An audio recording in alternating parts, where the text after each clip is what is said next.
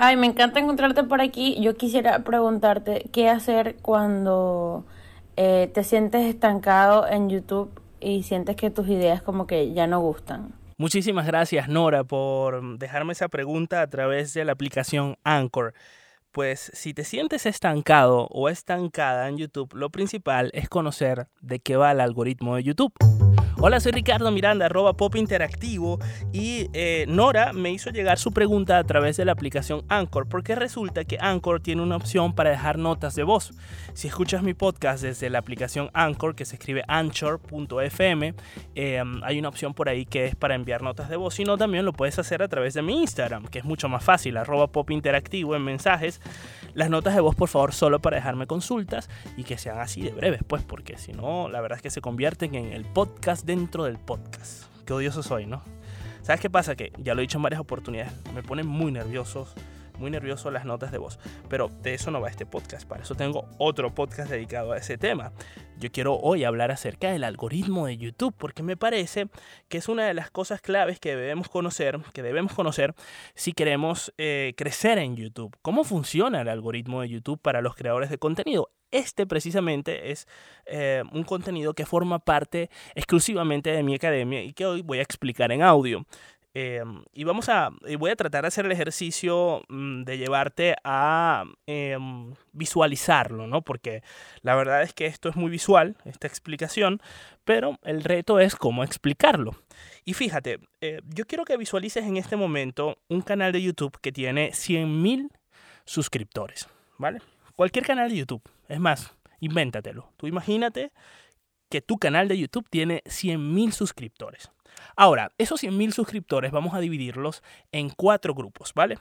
Cuatro grupos de intereses. A cada grupo, equitativamente, le vamos a agregar 25.000 eh, suscriptores.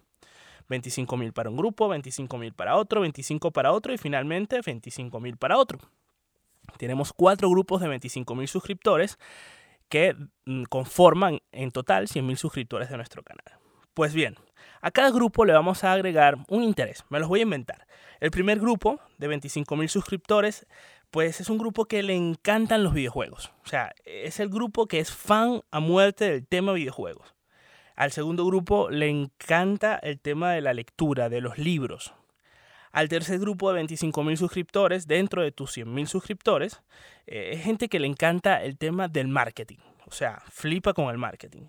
Y por último, hay un grupo de 25 mil suscriptores que le encanta la gastronomía. O sea, cuando tú haces un vídeo de YouTube en donde eh, montas una receta, pues ese grupo es fan a muerte de ese tema. ¿Qué es lo que hace el algoritmo de YouTube cuando tú publicas un video? Cuando tú publicas un video, el algoritmo de YouTube hace un muestreo.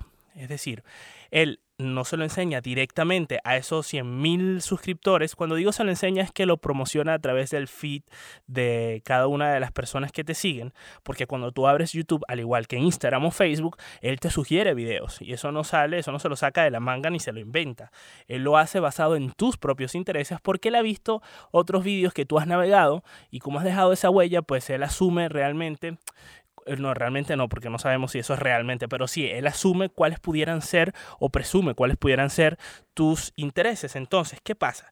Que si tú sacas un vídeo, supongamos, de videojuegos, ¿verdad? De esos 100.000 suscriptores, él va a hacer un, un, muestreo, él se, lo, él se lo va a promocionar, supongamos a 1.000 suscriptores, me lo estoy inventando. Entonces, él va a determinar cuáles son esos suscriptores que vieron el vídeo y según sus intereses, él pudiera llegar a la conclusión de que ese vídeo sí es de videojuegos, por lo cual él va a hacer mucha promoción en los 25.000 suscriptores, que ese grupo que le gustan los videojuegos, ¿vale? ¿Y qué pasa con el resto? Pues puede ser que se lo muestre, probablemente no se lo muestre porque va a decir, bueno, pero ¿qué le puede interesar al grupo que le gusta la gastronomía este tema de videojuegos? ¿Sabes? Entonces, ¿qué sucede? Que, no tienes las 100.000 eh, visitas mínimas que, tú esperas, porque tú dices, bueno, tengo 100.000 suscriptores, me van a ver 100.000 personas. No, no, no. Es muy probable que tampoco es que te van a ver los 25.000 suscriptores que les gusta el tema del videojuego. No, no, tampoco. Es que te va a ver un porcentaje de, ese, de esos 25.000 suscriptores que por... Mm, em, estadística suele ser el 21%, es decir, 21%, 25 mil suscriptores. Entonces, vemos canales de YouTube que tienen 100 mil suscriptores, pero en un vídeo en específico, pues tienen 2 mil visitas o incluso mil visitas y tú dices, ¿cómo es posible que un canal de YouTube que tenga tantos suscriptores tenga tan poquísimas visitas en los vídeos? ¿Será que se está comprando los suscriptores? No, no necesariamente se está comprando los suscriptores. Antes bien, lo que está sucediendo es que el algoritmo está interpretando a quién le podría interesar ese contenido. ¿Por qué te estoy explicando todo esto que es tan teórico? Pues básicamente te lo estoy explicando para que puedas tener enfoque claro a la hora de crear tus contenidos, para que eh, tus suscriptores no pierdan interés y puedas concentrarte en determinados temas que puedan aglutinar a la mayor cantidad de personas que tengan esos mismos intereses.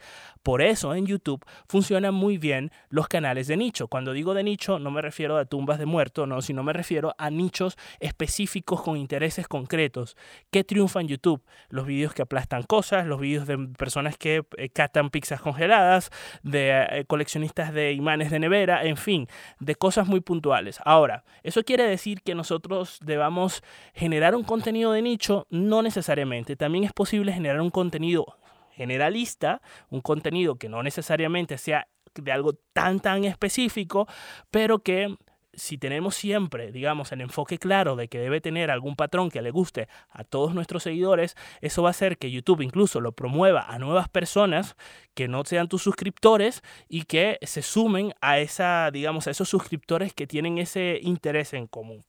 No sé si, si, logro explicarme, porque digo, esto a nivel sonoro es, es, eh, es, un reto para mí explicarlo, pero la gran conclusión a la que llego y en la que mm, te debes centrar para responder tu pregunta, Nora, es que más que mm, eh, tener, digamos, esa, esa inquietud que tú planteas de, de, bueno, me siento estancada es verdad, a lo mejor te sientes estancada porque creativamente pues has agotado algunas ideas que tenías en mente o te sientes estancada porque tus seguidores, tus suscriptores no están viendo tus vídeos y eso se debe a lo mejor porque no hay un enfoque claro. Entonces mi invitación es a que te animes a Mm, enfocarte claramente en cada uno de tus contenidos para que seduzcan a la mayoría de tus suscriptores y a los nuevos suscriptores que se topen con esos vídeos.